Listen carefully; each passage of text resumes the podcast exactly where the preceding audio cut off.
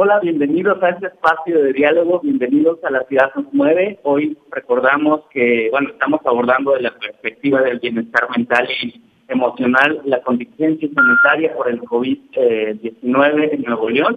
Para ello está con nosotros Aurora Requenes, coordinadora del programa de bienestar emocional de Ingenium ABP y Bautista, miembro de ICO, ella también es psicóloga, ambas están en uno de los frentes de atención más solicitados en esta emergencia por parte de, la población. Y acá sí, acá sí un poco más de, un mes desde que empezamos a tomar medidas para prevenir los contagios aquí en la ciudad, muchos de nosotros con la posibilidad de hacer el trabajo en casa, otros desafortunadamente no. Lo cierto es que todos vivimos entre la incertidumbre, el estrés y algunos momentos hasta el desánimo. ¿Cómo se encuentran, Liz? Aurora, buenos días. Hola, buenos días. Pues primero, muchas gracias por darnos este espacio. Este, encantado, ¿saben? Y para los que nos escuchan, hablar de esto siempre tranquiliza. O sea, es un espacio para desahogarnos y bajar la ansiedad que, que pues esto ocasiona. Liz, ¿cómo te encuentras en este momento? Hola, buenos días. Yo estoy trabajando desde mi casa en mi trabajo de hijo y también mi trabajo como terapeuta, pues estoy en casa. ¿Cómo enfrentamos esta nueva realidad de entrada, platicar, abrir este espacio de diálogo? ¿Cómo ha modificado nuestra realidad desde su punto de vista? Pues no es una única forma de afrontarla, eso es definitivo. Y, y está bien afrontarla, o sea, está bien no, no estar bien, por ejemplo. No sé si me voy a entender. Eh, es una situación nueva, nadie sabe cómo actuar ni tienen la respuesta. Entonces es normal sentirse angustiado, con ansiedad, no saber qué hacer, le hago caso a lo que me dice el noticiero de la mañana, el noticiero de la tarde o que me lo dice mi vecina. Entonces es también mucha información. Entonces es primero que, que tengan claro que está bien sentirse confundido, nadie sabe cómo actuar en estos momentos, es algo que no tiene precedentes y que pues no hay una sola forma de afrontarlo. Entonces, cada quien lo va a ir afrontando de acuerdo a los recursos y las herramientas que tenga a su alcance. Totalmente de acuerdo. Precisamente, ¿cómo entender esta nueva realidad que se vive? Yo justo agregaría eso de pues entender y ser amables con nosotras de que esta situación no tiene precedentes y está bien sentir tantas cosas agregaría seccionar lo que estamos viviendo. O sea, no nos estamos enfrentando al coronavirus. Seccionar un poco, me estoy enfrentando a adaptarme a una nueva rutina en casa, me estoy adaptando a el miedo de enfermarme. Estoy tratando de encontrar maneras de entretenerme porque no puedo salir. Creo que dividir el gran problema del coronavirus y el encierro en pequeños problemitas nos puede ayudar a ir encontrando soluciones. Sí, claro emocionalmente, preguntarles emocionalmente, mentalmente, a quiénes nos afectan. No, no te escuché, Víctor. Sí, emocionalmente o mentalmente, ¿a quiénes, quiénes estamos más propensos a, padecer eh, alguna afectación en nuestra salud? Ok. Primeramente a todos, pero sí hay personas que todavía son más, más susceptibles. Por ejemplo, una de cada cuatro personas tiene un problema eh, de comportamiento mental. De esas una cada cuatro, la gran mayoría de la población eh, de esta estadística tiene depresión o ansiedad o TOC, que es trastorno obsesivo compulsivo. Imagínate para alguien con trastorno obsesivo compulsivo o ansiedad vivir esta cuarentena, haz de cuenta es despertar sus peores pesadillas, ¿sí? Pero ahora sí en las noticias le están diciendo que está bien lavarse las manos cada cinco minutos, por ejemplo.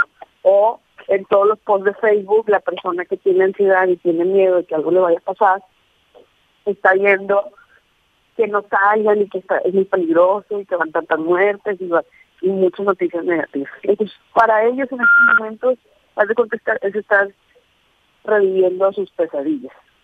Y también otras eh, personas que son muy vulnerables son los adultos mayores. eh, pongámonos en el lugar de ellos.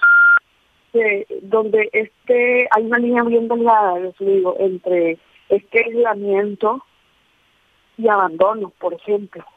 Que no caigamos, hay que buscar nosotros maneras de poder seguir contactándonos, porque que no dejarlo nada más en el... Ah, no los visiten porque les pueden, son susceptibles, les pueden pegar coronavirus, etcétera. No, bueno, ok, no los vamos a visitar, pero vamos a llamarles. Vamos a enseñarles a hacer una videollamada. O me pongo afuera de su casa y desde ahí eh, platicamos, le grito. Buscar estrategias para que ellos no se sientan más solos. Y pues también es, yo ahí pondría también a los niños, fíjate, porque el, niño también es algo súper nuevo para él. Voltea a ver los adultos y la mayoría de los adultos no tienen ni idea de qué está pasando, cómo explicarle. Y el niño lo único que sabe es que, trae un papá angustiado, que no lo dejan salir, que ya son días de no salir y trae toda la energía del mundo. Entonces, es bien importante también voltear a esos tres, pero pues todos lo estamos viendo de diferente manera. Todos tenemos eh, distinta capacidad de poder entender esta nueva realidad y manejar incluso y me parece interesante estos dos puntos que, menciona y quisiera recoger también la opinión de acerca de la vulnerabilidad que enfrentan los adultos mayores y en contraste los niños también. ¿Cómo, cómo entender, cómo hacerles entender y replantearles esta, este contexto?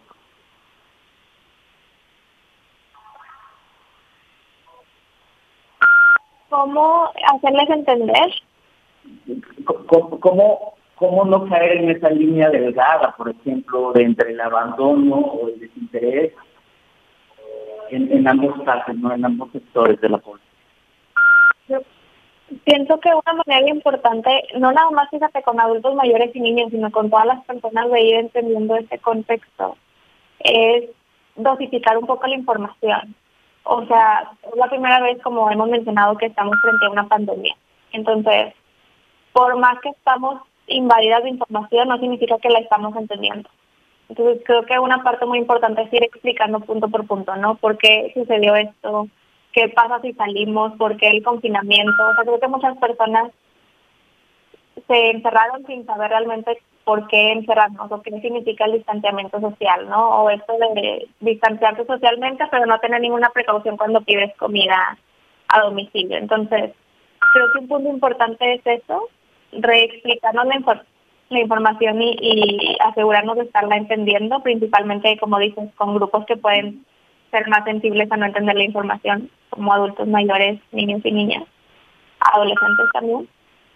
Y segundo, hacer check-in muy seguido con la familia y con todas las personas. ¿Cómo te sientes? ¿Qué estás pensando? ¿Qué te da miedo? ¿Qué te angustia? ¿O qué te ha gustado incluso de esto que está pasando? Para ir conociendo principalmente con nuestro círculo cercano, cómo podemos acompañarnos en este proceso. perfecto. Hacer un, comentario. Estamos eh, transmitiendo desde nuestras casas cada uno, siguiendo las recomendaciones de las autoridades. Y bueno, disculpen las, las eh, cuestiones técnicas, pero tratamos de darle mayor fluidez en este momento. Y son momentos de mucha empatía, mucha solidaridad, mucho decíamos, ¿cómo identificar nosotros que, que, esta realidad que estamos viviendo está causando estragos ya en mi vida o en la de algún familiar o miembro de un círculo cercano, por ejemplo? ¿Cómo identificar que alguien está viviendo? Por ejemplo, una actriz. Eh, es una pregunta difícil, porque es bien difícil ver cuando uno también está en crisis pero em, por ejemplo nuestros hábitos de comida, de sueño, eh, que son los más fundamentales para nosotros poder sobrevivir, que se están viendo muy trasnochados, que incluso hay personas que la ansiedad está llegando ya a un extremo que inclusive hace como muy, muy difícil convivir con ellos. Eh, Claro, y las crisis que pueden ser crisis psiquiátricas, si alguien llega a detonarse este algún alguna uh, el nombre este por ejemplo una crisis de esquizofrenia algún delirio. Ahorita también estamos como no hay investigaciones porque es muy pronto pero sabemos que es algo que hay que poder controlar. Son la contención en casos de suicidio tomarnos en serio todos estos comentarios siempre este, es algo también que debido a la contingencia, al aislamiento que pues de alguna manera no ayuda, se está incrementando. Entonces, tomarnos en serio cualquier comentario de me siento mal y no minimizarlo y no hacer comentarios como, ay, pues yo también. Sí, porque esa, no sé si me voy a entender, este, hacer sentir a la otra persona, de, ah, pues ya ni te cuento o no es válido mis sentimientos, etcétera, ¿no? Entonces, no sé si se te ocurre algo que podamos ampliar, que me esté faltando. Totalmente. ¿Qué, podemos hacer por ellos? ¿Qué podemos, ¿Cómo podemos intervenir ante una crisis que ya es evidente? Creo que espero no suene muy repetitivo, pero hacer check-in otra vez. O sea, primero asegurarnos de estar revisando entre nosotros cómo nos sentimos y siguiente buscar ayuda profesional. Yo creo que Aurora nos compartirá un poco más de, de cómo buscar ayuda y que, por ejemplo, está haciendo ingenio en esta situación, pero pues hay profesionales de la salud que pueden acompañarnos. Entonces, no sentir tampoco que dentro de la familia está toda nuestra responsabilidad de acompañar a nuestros familiares en lo que identificamos justo esto que comenta Aurora. O sea, podemos acompañarnos por quienes son mejores o expertos para ello. Y sabes, ahorita, antes de que se me olvide, quiero comentarles algo. Este, que hablábamos de los niños. Ya, se, ya han, han estado saliendo libros que sobre cómo explicarle a los más chiquitos lo que es este coronavirus. O sea, el encierro y todo lo que está pasando a su alrededor. Vale la pena mucho buscarlo, se los recomiendo. ¿Quiénes están distribuyendo esta información? ¿Mande? ¿Quiénes están distribuyendo esta información? Es, es un libro, es una autora eh, europea y debe estar en internet, o sea, los podemos buscar, cómo explicarles el coronavirus. Este, nosotros lo, en una de las charlas que, estamos teniendo, subimos la información ahí en nuestra página de Facebook, ahí pueden detallar sobre ese libro y sobre otra documentación para que puedan leerlo sobre cómo cómo explicar, cómo ayudarles, qué hacer encerrados en casa, etcétera. Y ahorita también, pues remarcable, ¿no? Hay, hay quien necesite ya atención como clínica, uno a uno, contención, atención en crisis, pero también hay algo que se llama psicoeducación, que nos ayuda a prevenir detonar niveles de ansiedades y de estrés muy altos. Y los invito a que sigan la página de Facebook, hay varias varias pues, herramientas que estamos usando. Una de ellas es, ahorita todos tenemos la cabeza con tantas cosas que estamos haciendo ejercicios de meditación y relajación, que la intención es ayudarnos a tener la mente clara para poder tomar decisiones claras, ¿sí? no decisiones basadas en el pánico o en el sentimiento del momento, ¿no? Entonces, se pueden meter cualquiera y siempre a las 7 de la noche hay un ejercicio nuevo. Retomando la conversación, en este momento estamos eh, ampliando a profundidad eh, este contexto de crisis eh, sanitaria y desde luego el impacto que tiene también en la salud mental y emocional de todas las personas. Todos estamos inmersos en, en esto, platicando, conversando con Liz Bautista, y Aurora Requiere. Hablábamos hace un momento acerca de la prevención, ¿no? Todos preguntarles, todos tenemos la capacidad de manejar situaciones de este tipo emocionalmente, todos podemos vivir una crisis si nos impacta. Todos tenemos la capacidad, pues no necesariamente, y hay quien medio la maneja. Yo, yo es más, hasta dudaría que alguien maneje esto a la perfección.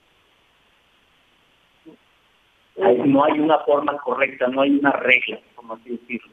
No, porque incluso hasta el que ves como si nada.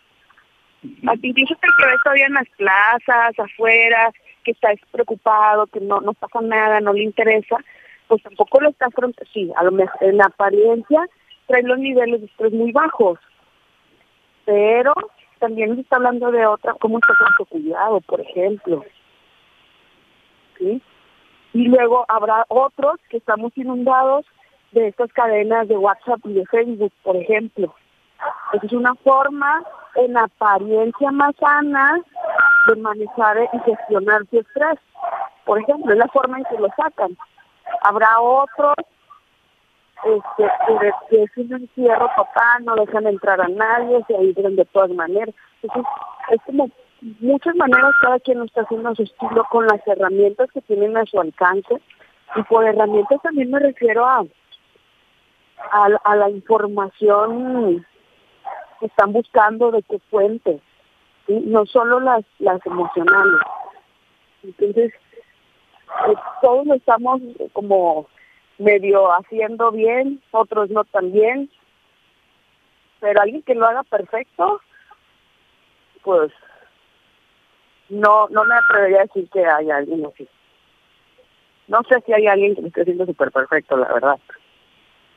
De acuerdo, no, totalmente. Precisamente este es el punto al, que nos regresa un poco el comentario anterior acerca de la prevención. Es una realidad que en México no, no tenemos esta atención eh, sobre la salud mental de las personas.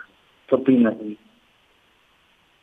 Coincido totalmente. De hecho, pues me ha sorprendido mucho que en este último mes ah, se ha retomado bastante el tema de la salud mental, justo porque, como decía Aurora, o sea, habrá personas con, con depresión, con ansiedad, con, con trastorno obsesivo compulsivo que están acostumbradas a esto, incluso a ver el peor panorama posible, y de pronto personas que nunca habían vivido una situación así están en lo mismo, se están viviendo la situación en que están enfrentándose al peor escenario posible y yo creo que es algo que nunca nos habíamos imaginado. Entonces, me parece muy importante que se está dando tanta atención a la salud mental últimamente. Creo que el reto sería continuarlo fuera de la contingencia.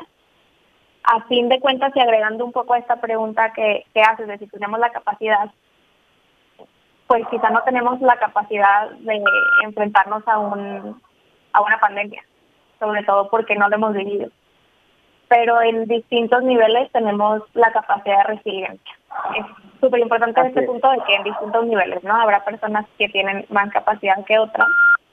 Y creo que un muy buen ejercicio que podemos hacer en casa es evaluar situaciones anteriores en que me enfrenté a algo y cuáles fueron mis herramientas para enfrentarme.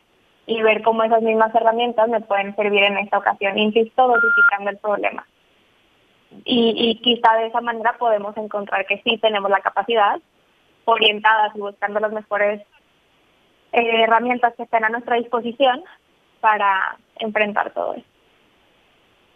Y luego de aquí es donde de nuevo recae la importancia de la atención en el bienestar emocional y mental. Aurora, ¿qué es lo que ustedes han hecho durante muchos años a través de un Sí, fíjate, nosotros principalmente, para los que no nos conocen, pues ya tenemos 20 años aquí. Y lo que hacemos es brindar cursos psicoeducativos gratuitos a personas con trastornos psiquiátricos y sus familiares. Es decir, trabajamos con todo el entorno familiar y social de las familias a través de cursos que les ayudan desde qué hacer cuando están en crisis, qué no hacer, cómo detectar la importancia de su tratamiento, etcétera. Entonces, son cursos que nos trajimos de NAMI. NAMI es una asociación estadounidense de salud mental muy grande en Estados Unidos. Y pues nos han servido mucho, los hemos dado todos los años. Incluso ahorita, como en esta situación, eh, pues es cuando más lo necesitan las personas, entonces lo estamos haciendo en línea. ¿Sí? Y ya la segunda parte del año, esperemos que todo esté mejor y ya lo haremos presencial para las personas que prefieren tomarlo presencial. Pero, aparte, nosotros dijimos, bueno, ¿se puede prevenir esto? ¿Se puede prevenir llegar a, este nivel de crisis, etcétera? Y ahí es cuando decidimos meternos un poco en, en la prevención. Entonces, ahorita actualmente, los invito a todos, estamos dando charlas diarias. Se llama Diálogos de Bienestar en Casa. Y cada día es un tema diferente primero dijimos, nada más vamos a hacerlo dos semanas, porque ya ven que este aislamiento eh, iba a durar 15 días. Y dijimos, bueno, nada más estas dos semanas vamos a ayudar con temas diarios que a todos nos interesa. Pero hemos tenido mucha respuesta, muchos comentarios y aparte sumándole que se amplió esta, esta cuarentena, que decidimos ampliarlo tres semanas más. Entonces están invitados en temas muy variados que nos pueden ayudar a cómo afrontar esto, cómo prevenir una crisis, cómo prevenir el, estar decaídos, etcétera. Y ahí vamos a enseñar, aprendiendo, vamos haciendo comunidad para empezar, porque casi todos los mismos nos, somos nos conectamos a las 12, hacemos comunidad y vamos creando un, pues una costumbre dentro de este caos. Entonces, les recomiendo mucho, son tips muy prácticos los que van saliendo y que pueden llevar a cabo. Toda la familia es bienvenida. Y desde luego se van armando redes de apoyo, ¿no? De solidaridad en este espacio. Sí, sí, nos vamos conociendo todos ahí. Esto, el perro, es parte de en tu casa encerrado. Sí. Eh, sí, vamos pues todos los días a las 12, dos semanas, te vas conociendo, vas sabiendo qué tipo de preguntas le interesa a cada uno. Y, y sobre todo, pues de la comodidad de nuestra casa, sin arriesgarnos y que son todos los días diferentes profesionales de la salud que siempre nos van retroalimentando con algo diferente o alguien nos lo dice de diferente manera y nos va cayendo también en pues diferente, ¿no? Este, y una de las cosas que más me queda grabada, inclusive hicimos un reto ahí en la, en la comunidad de los que se están conectando, del autocuidado. Hablábamos de cómo es bien importante para afrontar esta situación el que podamos crear agendas diarias, ¿no?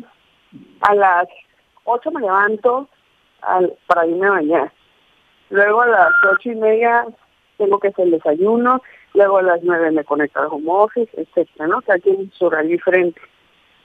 Pero la realidad es que no lo estábamos haciendo. Y estábamos cayendo algo tan básico como el autocuidado, ni lo estamos haciendo. Incluso pueden ver muchos memes en Facebook de eso donde, sí, nada más que reglas del cuello para arriba, ¿no? No sé si los han visto. Sí. Sí, y ya nadie se baña, o la mayoría de las personas no se bañan, nos empezamos a descuidar, nos empezamos, es como un comienzo.